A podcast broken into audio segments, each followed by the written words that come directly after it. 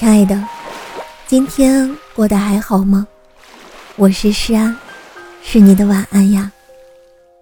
想做你夜晚的光，想用声音拥抱温暖你的小宇宙。如果你喜欢我的声音，喜欢我的节目，请点击专辑上方的订阅，或者微信公众号搜索“听诗安”，即可收听更多专辑最新动态。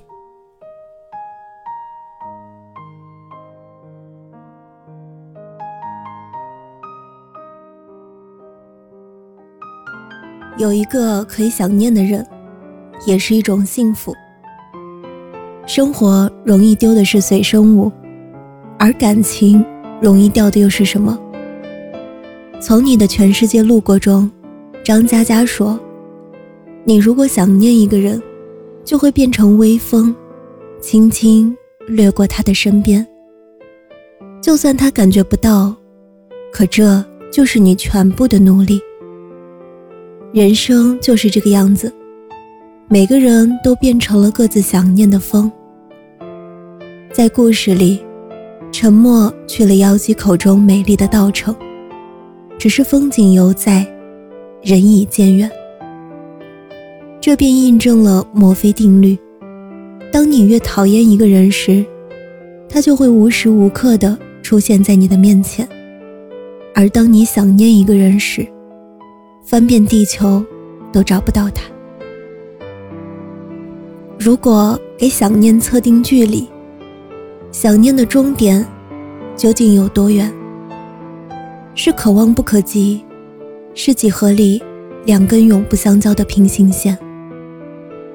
在茫茫太阳系的水星，明明离太阳最近，却永远无法靠近。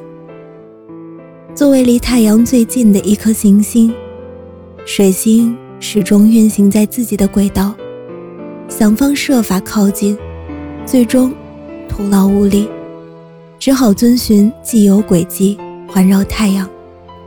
为了短短的对视，为了和太阳保持恒定距离，水星不断计算着自己的离心率，想着慢一点，再慢一点，这样。纵使不相交，也可以在最近的距离陪着太阳。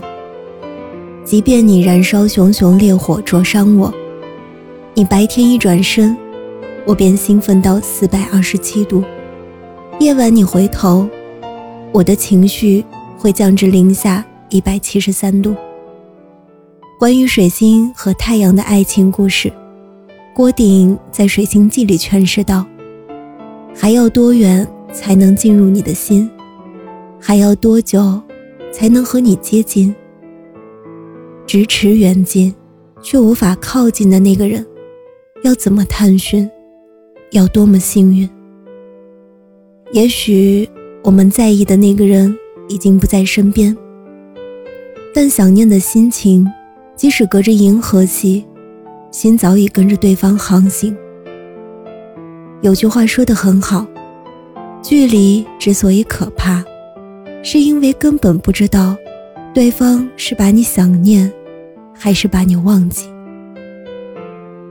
与人聊天时，最害怕的不是断了联系，而是聊天框上显示对方正在输入，却迟迟不见回复。我想念的是那个全情付出的自己。怀念的是奋不顾身的勇气。这句台词出自电视剧《约会专家》。我们总是徘徊在想念的缝隙里，也总走不出突然之间的情绪。原子说：“所有的事情我都扛过去了，可每次想到他，还是控制不住自己。为了不让想念裹挟，给自己时间。”或许会让想一个人变得容易。原来她和男朋友分手后，始终还没有做到真正解脱。但是过去的事情无法挽回，所以每隔一段时光，便将自己封闭起来，找一个空旷的地方，把想念统统喊出来。有科学家通过最新的计算机模拟显示，在目前水星运行的这种趋势下，未来数十亿年中，它的轨道还将变得更扁。这样一来，水星将有百分之一的机会可能和太阳相撞。在水星的世界，陪伴太阳是不断想念，奔赴太阳是心甘情愿。原来，想念一个人的日历没有首页，没有伟业，只是一种习惯。每次读日本作家岩井俊二的小说《情书》，心里便有说不出的滋味。后来再由原作者自导自演改编成电影，典型的日式唯美风。日本神户某个飘雪的冬日。女主渡边博子在逝去爱人的三周年忌日上，再次陷入悲伤。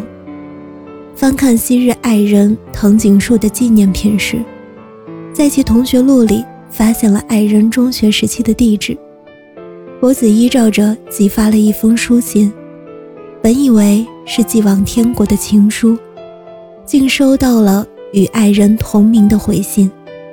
经过进一步了解，回信的藤井树。是和一个博子年纪相仿的女孩，也是爱人的同班同学。从此，两个人开始书信往来，借此挖掘出前尘往事与今时爱恋的故事。电影里的一个情节让我记忆深刻：博子在无垠的雪山奔跑着，跌倒后扔掉外套，继续向爱人遇难的那座山狂奔着。再也忍不住向远方喊出那句经典的对白：“你好吗？我很好。”一直不断重复着，两年的思念也好，抱怨也好，脖子都发泄出来了。一个人在雪地失声痛哭，脖子不再追究过往，他始终思念着对方，不再执着于曾经的对与错。岩井俊二说。一旦心中默默装着一个人，那么想念就会像细雨一样绵绵不断。想念一个人时，把纪念品翻出来看看，过去会翻涌而来。原来想念一个人也是一种幸福，只是这种幸福甜而忧伤，因为过去的人消失了。或许想念是给彼此保留了一丝位置的最好方式。但想念也是一件很辛苦的事情。泰戈尔说：“世界上最遥远的距离，不是我就站在你面前，你却不知道我爱你，而是爱到痴迷，却不能说我爱你。”曾经和男友开玩笑时说：“假如分手了，永远不能换号码，这样还可以随时找到他。”没想到玩笑成真，那串熟悉又熟练的号码，再也没有拨通过。但想念又是一件很幸福的事。张小娴说：“当你想念着一个人的时候，尽情的去想念吧，也许有一天，你再也不会如此想念他了。到了那一天，你会想念曾经那么想念一个人的滋味。”因为即使不打扰，却给了牵挂寄托。想念所往，那些脑海里思念的故事，永远是最美的回忆。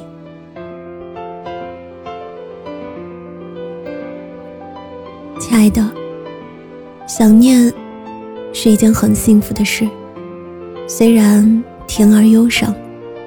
走过之后。也许会怀念曾经那么想念一个人的滋味，但是，我想告诉大家，想念从未停止，而忘记想念有点难。